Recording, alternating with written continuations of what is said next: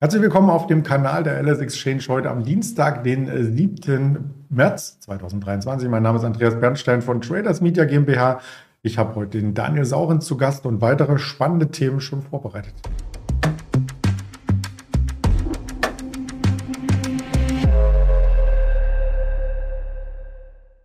Jetzt habe ich meinen Interviewpartner schon verraten und sage gleich Guten Morgen, Daniel. Hallo.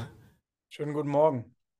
Wir werden natürlich hier keine Handelsempfehlung oder Anlageberatung tätigen, sondern objektiv auf den Markt schauen. Und da ist natürlich der erste Blick auf das Jahreshoch erstmal angebracht. Der DAX schloss gestern genau auf dem alten Jahreshoch, was wir am 9. Februar hatten. Und da fragen sich einige Marktteilnehmer und Teilnehmerinnen, woher kommt denn überhaupt die Stärke? Ja, woher kommt die Stärke? Die Stärke kommt daher, dass äh, vielleicht erkennt man das auch im persönlichen Umfeld, dass immer noch jeder Dip gekauft wird. Und erstaunlicherweise, letzte Woche konnte man ja denken, äh, bei der 15.180, 1,90, wo wir mal waren, okay, jetzt läuft er unten raus. Aber da habe ich auch schon wieder gesehen, ähm, bei uns im Börsenchat mit mehreren Kollegen, aber auch äh, andere Leute, die am Kapitalmarkt aktiv sind und mit sehr vielen sprechen. Und da war unisono das Ding, oh, endlich fällt der Markt. Und wenn ich dann höre, endlich fällt der Markt, dann weiß ich, okay, das sind sehr viele, die noch nicht im ausreichenden Maße ganz offenbar investiert waren und die auf die Rücksetzer hoffen und die beim ersten kleinen Rücksetzer schon wieder nervös werden und sagen, okay, jetzt aber zugreifen, ähm, jetzt komme ich 400 Punkte billiger rein, dann aber gib ihm. Und das hat den Markt wieder gezogen. Und äh, dazu in den USA hat ja dann ähm, der gleitende Durchschnitt gehalten, 200 Tage Linie, gerade so dann äh, nochmal die Kurve gekriegt. Und äh, jetzt hat Morgan Stanley gestern gesagt, ja, auf der kurzen Sicht könnte der US-Markt ja laufen, 4,150 das Ziel im S&P. Da haben ein paar dann schon wieder geschrieben, ja, Morgan Stanley fällt um, äh, Mike Wilson und äh, vielleicht fällt als nächstes ja auch JP Morgan um und die sagen, Jetzt wären wir doch bullig, aber wer da zwischen den Zeilen gelesen hat, der hat gesagt, das ändert natürlich nichts an der mittelfristigen Lage, sondern das, da geht es eher mal um ein paar Tage. Und das Ganze war ja auch äh, kombiniert zu sehen ähm, mit dem Fear and Greed Index, den du immer mitbringst. Ähm, der war ja zeitweise schon äh, bei Extreme Greed auf der knappen 80, ähm, so äh, vor einem runden Monat. Äh, und wenn man jetzt guckt, letzte Woche habe ich gesagt, äh, waren wir mal an einem Tag knapp an der Grenze zu Fear sogar. Also es war dann einfach nicht mehr die Phase, dass man sagt, man muss jetzt wild hinterher shorten, sondern erstmal abwarten. Und äh, jetzt sind wir wieder an der Grenze zu Greed. Also das geht sehr zügig vonstatten.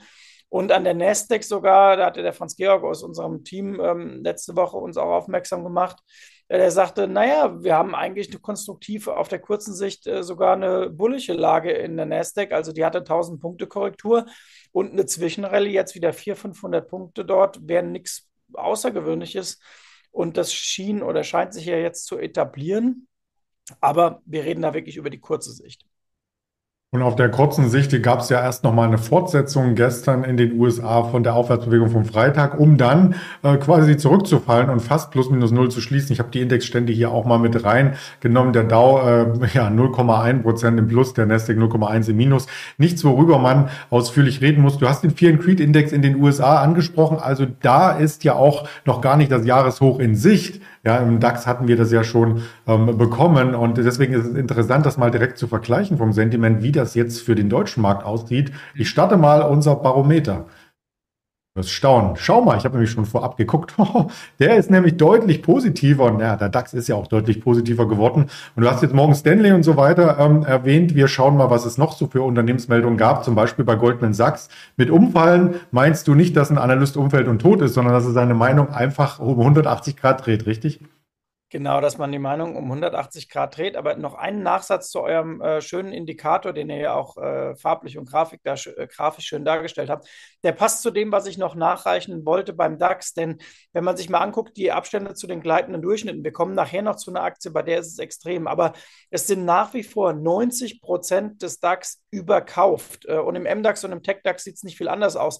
Und das passt exakt zu eurem äh, Kaufdrang mit, ja, wir sind ja fast bei Gier und äh, damit auch ähm, DAX, TechDAX, MDAX mehr überkauft, als es der S&P und auch die Nasdaq momentan sind. Und äh, deswegen ist auch meine Erklärung für den DAX im Moment eher, der wird von den Amerikanern noch mitgeschleift. Es ist nicht die äh, Dynamik aus sich selbst raus, sondern man steigt halt mit, weil die Amis ähm, jetzt nochmal einen Schub nach oben hingelegt haben und deswegen äh, konnte er sich da auch nochmal berappeln. Aber ich finde nicht, dass sich das Chance-Risiko-Verhältnis im DAX im Vergleich zu vor vier Wochen verbessert hätte, eher im Gegenteil. Aber kommen wir mal zu Apple jetzt. Überraschende Wende da bei Goldman Sachs. Äh, die sehen die Aktie nämlich jetzt durchaus positiver. Und ähm, die Apple hatte ja eine schöne Zwischenkorrektur äh, hingelegt, wobei schöne Zwischenkorrektur, das ist ja fast noch geschmeichelt. Also sie hatten bis Anfang des Jahres einen veritablen Abwärtstrend, der geknackt wurde und dann folgte nochmal die kleine Zwischenkorrektur, die man jetzt aber auch schon wieder äh, beseitigt hat. Und ähm, ja, jetzt sage ich mal, ähm, ist noch Luft zum Rekordhoch, ungefähr oder fast 20 Prozent äh, müsste da noch draufgepackt werden. Aber generell äh, zeigen sich die Goldmänner und einige andere auch oper, ähm, operativ bei Apple optimistischer. Und es passt ja auch dazu, wenn es ein Soft Landing in den USA bei der Wirtschaft gäbe, ich halte das mal bewusst nochmal im Konjunktiv, und die Chinesen äh, besser ins Rennen äh, kommen, was sich ja über die äh, Einkaufsmanager-Indizes im Januar, Februar schon abgezeichnet hat, dann hilft das Apple natürlich und das bildet der Kurs dann eben auch ab, denn äh, von 115 auf 145 ging es ja dann doch nach oben dieses Jahr schon.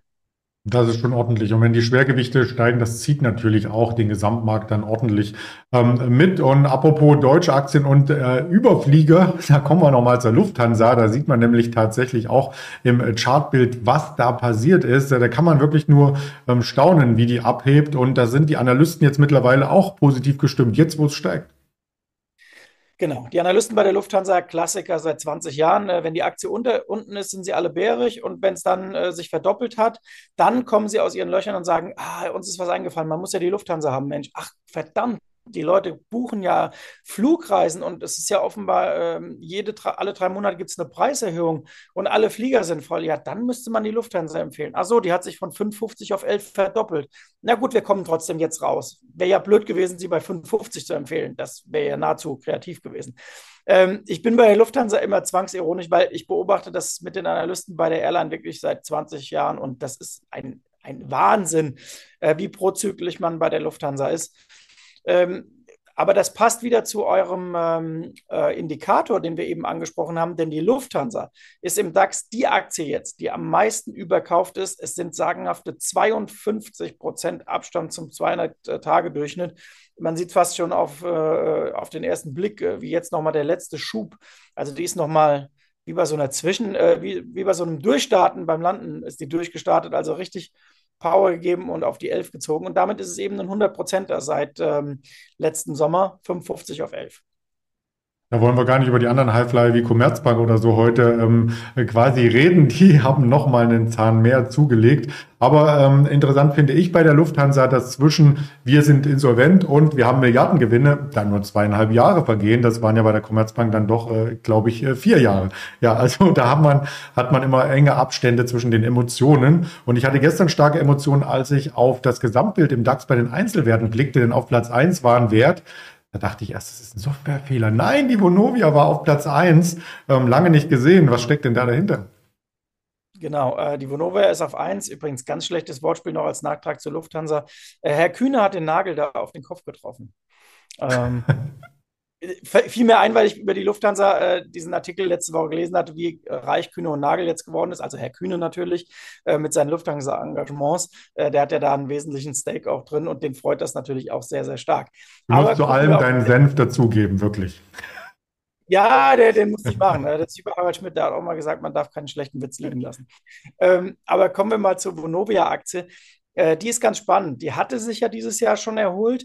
Und im Grunde genommen ist die wie eine gehebelte Wette auf den Zins. Bei jeder kleinen Veränderung äh, des, der Zinslandschaft in Europa und in Deutschland, bisschen auch mit USA, mit den Vierjährigen, weil das natürlich auf uns auch äh, widerspiegelt, ähm, berappelt die sich dann. Und wenn man freundlich ist, sagt man bei der äh, Vonovia, ist es eine ausgedehnte Bodenbildung jetzt.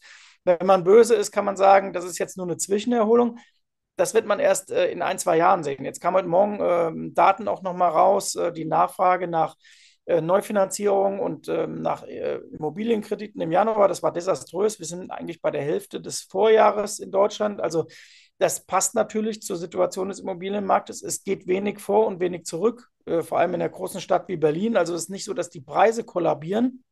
Davon kann man wirklich noch nicht reden.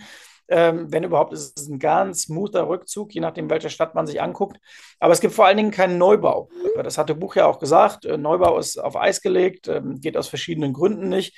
Äh, Projekte sind nicht mehr realisierbar. Und deswegen äh, hat man bei, bei der Vonovia jetzt die verrückte Lage, der Bestand bleibt in seinem Wert eigentlich da, wo er ist. Also da ist es längst nicht so schlimm gekommen, wie manch einer dachte.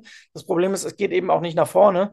Und äh, es wird bei der Vonovia sich nach oben, wenn es sich nach oben auflöst, dann auflösen, wenn man merkt, okay, das Zinstop ist erreicht. Also bei der Vonovia wird man nicht Zeit bekommen, äh, bis äh, die Zinsen wieder sinken signifikant, sondern wenn, das sage ich mal, wenn das Zinstop erreicht ist, ähm, dann wird man die Vonovia sich genau angucken müssen und haben müssen und ähm, vielleicht äh, läuft sie dann nach oben sehr, sehr zackig äh, weg. Man sieht es auch bei Roundtown und LEG, äh, wann immer bei den Zinsen eine Pause gibt, springen die Titel an.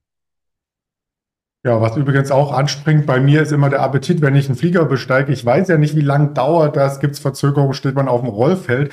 Und deswegen nehme ich mir gerne mal was mit. Und zwar hier so ein Y-Food. Und ja, die sind tatsächlich jetzt ähm, äh, zu Nestle gehörig, habe ich vernommen. Ja, und äh, wir haben ja auch ein schönes Markenwertportfolio. Ich habe gestern mal gerechnet, Nestle wäre, wenn man seine ganzen Marken subsumiert, unter den ähm, Top 10 nahezu weltweit in Markenstärke. Äh, die Aktie aber, die hat sich gar nicht mal so dolle entwickelt. Also das ist alles ganz ordentlich. Aber was bei Nestle wirklich der Knaller ist. Also die Münchner Rück in Deutschland ist schon echt bockstark. Die hat ihre Dividende äh, auch über die Finanzkrise stabil gehalten. Nestle aber hat sie jetzt zum 23. Mal in Serie erhöht und seit 60 Jahren nicht gekürzt. Also Nestle zahlt immer mehr äh, Dividende oder bleibt mindestens pari. Und das ist schon äh, irre gut. Und damit du siehst, dass ich gut zuhöre und auch äh, mich an die letzte Woche erinnere. Wir hatten letzte Woche die teuersten Aktien der Welt, Lind und Sprüngli. Ist ja in manchen Bereichen auch ein Nestle-Konkurrent, äh, so ein bisschen. Die haben heute bekannt gegeben, die Dividende steigt. Andreas, gib mal einen Tipp ab, wie viel Dividende zahlt Lind und Sprüngli für die dicken Aktien, für die großen? Also wenn man von 3% ausgeht und die standen bei ähm, 100.000, dann wären es 3.000 Euro. Ja, nee, nicht ganz. 1300 Franken. Also du kriegst nicht ganz so viel Diff bei denen, aber du kriegst ja diese schöne Tüte, von der wir letzte Woche sprachen, noch dazu. Also äh, die, die, Schweizer äh, bei der Dividende dann äh, ganz interessant und bei Nestle ist es eine Dividendenrendite von 2,5 über den groben äh, Daumen. Aber diese Dividendenstetigkeit bei denen, deswegen habe ich sie mal mitgebracht, ist schon bemerkenswert. Das ist schon echt ein äh, Knaller. Sehr gut. Ich habe den Daumen auch nochmal gespitzt. 2,81 ähm, Prozent im letzten Jahr, nämlich 2,95 Schweizer Franken ähm, sind es, wenn man jetzt 105 Schweizer Franken als Grundlage nimmt, 2,81 Prozent. Also ordentlich würde ich sagen, ja. Äh, Sachen, äh, die die Volatilität beeinflussen, haben wir heute auch noch im Programm. Und zwar die Werkaufträge, die gab es schon aus Deutschland. Wir bekommen am Nachmittag den Redbook-Index und die Großhandelsinventare. Aber das wichtigste Event dürfte sein, 16 Uhr, die Anhörung des FED-Vorsitzenden Jerome Paul, äh, der ja manchmal zwischen den Worten, äh, zwischen den Sätzen ein paar Worte so durchfließen lässt, wie äh, Zinsanhebung braucht kein Mensch oder also ich, ich übertreibe jetzt mal, wo die Märkte sehr, sehr volatil darauf reagieren könnten. Also 16 Uhr kann es nochmal einen starken Impuls an den Märkten geben und ansonsten natürlich von den Quartalszahlen nachbörslich einen CrowdStrike.